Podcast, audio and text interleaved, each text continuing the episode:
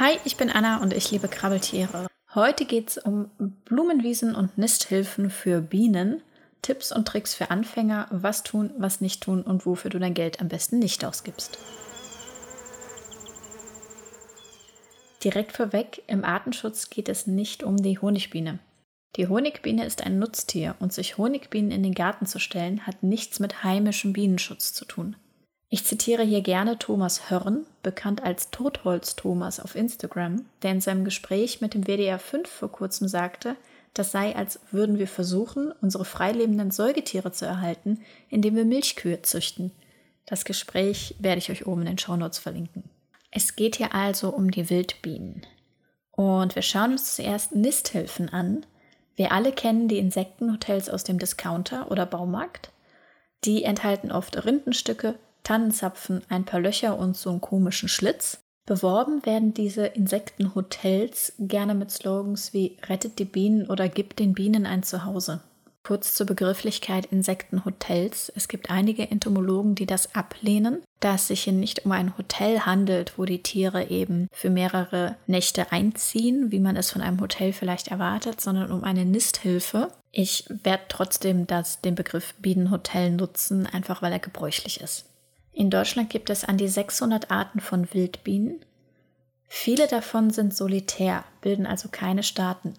Eine Ausnahme hiervon bilden die Hummeln, die Staaten bilden und diese in diversen Hohlräumen, was artspezifisch ist, aufbauen.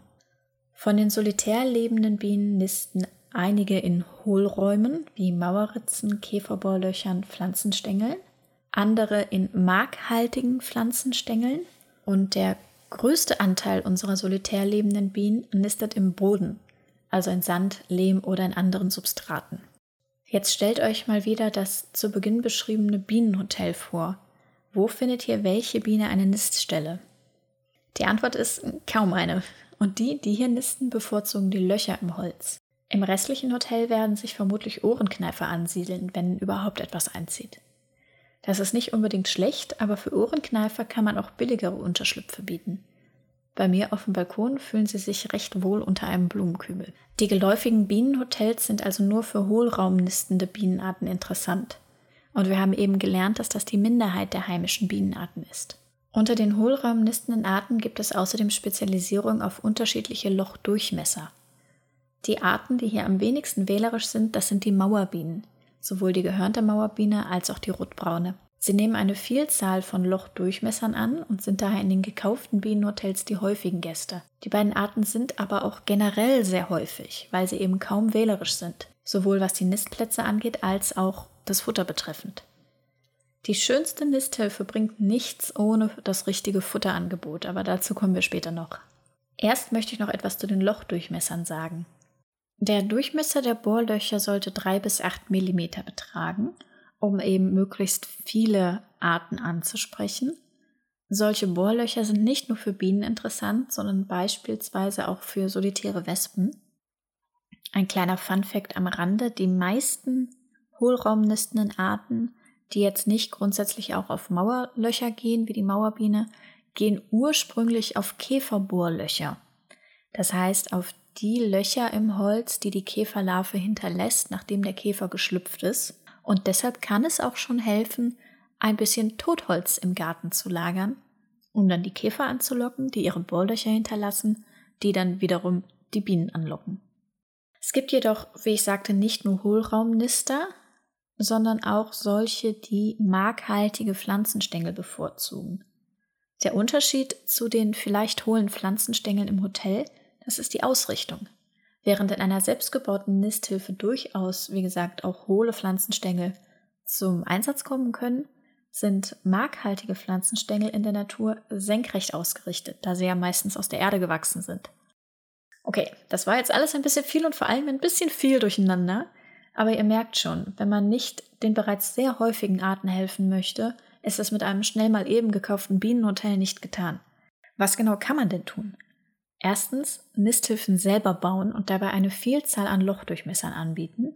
Hierfür eignet sich ins Holz gebohrte Löcher oder aber hohle Pflanzenstängel wie zum Beispiel aus einer Bambusmatte. Zweitens markhaltige Stängel senkrecht anbieten. Dafür lässt du entweder deinen Garten unaufgeräumt, heißt du lässt tote Pflanzen stehen, und das nicht nur über den Winter, sondern auch bis in den nächsten Sommer hinein, oder du betest beispielsweise Brombeerstängel an einem Zaunfall gebunden an. Drittens, den Bodenbrütern entsprechende Flächen anbieten. Das kann ein Magerbeet, eine Sandfläche, Fugen zwischen Gehwegplatten oder ein etwas unregelmäßiger Rasen sein. Allerdings gibt es auch hier so viele unterschiedliche Arten und so viele Spezialisierungen, dass eine genaue Anleitung diesen Podcast sprengen würde. Wenn hier Bedarf besteht, dann gehe ich da noch einmal ausführlicher drauf ein. Und viertens, Futter anbieten. Das hatte ich ja eben schon angesprochen, das schauen wir uns jetzt genauer an.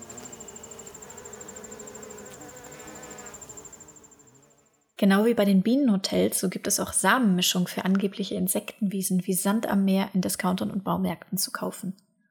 Oft gibt es sogar Samenmischung als Gratisbeigaben von Firmen, die ihr Image ein bisschen aufpolieren möchten. Das Problem hierbei, oft sind in diesen Mischungen nicht genug heimische Pflanzen enthalten.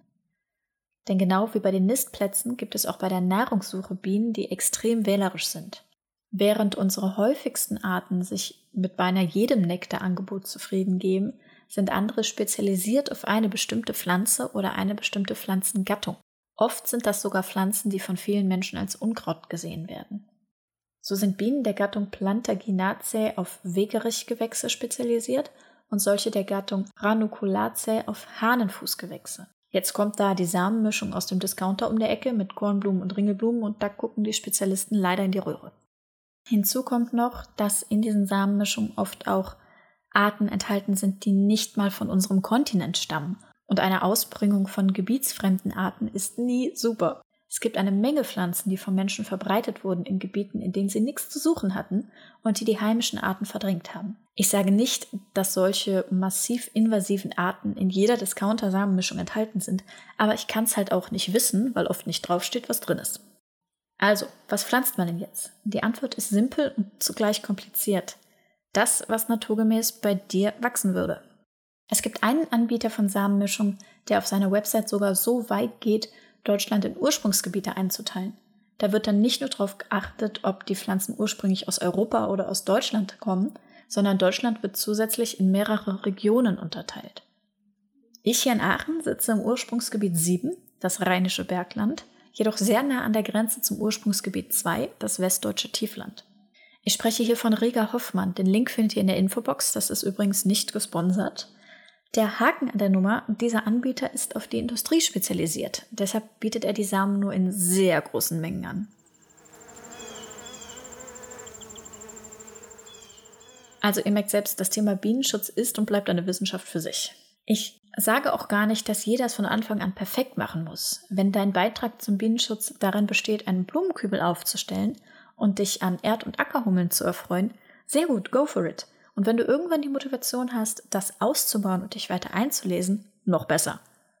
Fuchsig werde ich nur, wenn große Firmen, die die Kapazitäten und das Budget hätten, es besser zu wissen und zu machen, S irgendeinen Schrott raushauen und sich dann zurücklegen. Oder, wie zum Beispiel Audi, sich groß auf die Flaggen zu schreiben, dass sie gegen das Bienensterben vorgeben und dann Honigbienen anschaffen im großen Stil. Ich hoffe, ihr wisst es jetzt besser, als auf so ein Greenwashing hereinzufallen. Zum Schluss möchte ich nochmal sagen, dass das hier keine umfassende Anleitung sein kann und will. Es ist lediglich als Einstieg und als Denkanstoß gedacht. Wenn euch das Thema tiefgehender interessiert, findet ihr in den Shownotes nicht nur meine Quellen, sondern auch weiterführende Links. Das alles findet ihr auch auf krabbeltiertalk.de. Ich bin Anna, mich findet ihr als Anjo Illustration auf Instagram. Den Podcast gibt's auf Instagram als Krabbeltiertalk und im Web auf krabbeltiertalk.de. Und falls du diesen Podcast unterstützen möchtest, dann freut mich das extrem. Der einfachste Weg ist eine Bestellung in meinem Insekten-Nerd Online-Shop und den findet ihr auf anjoillustration.de. Das ist A-N-J-O illustration.de. Bis dahin, tüdelü.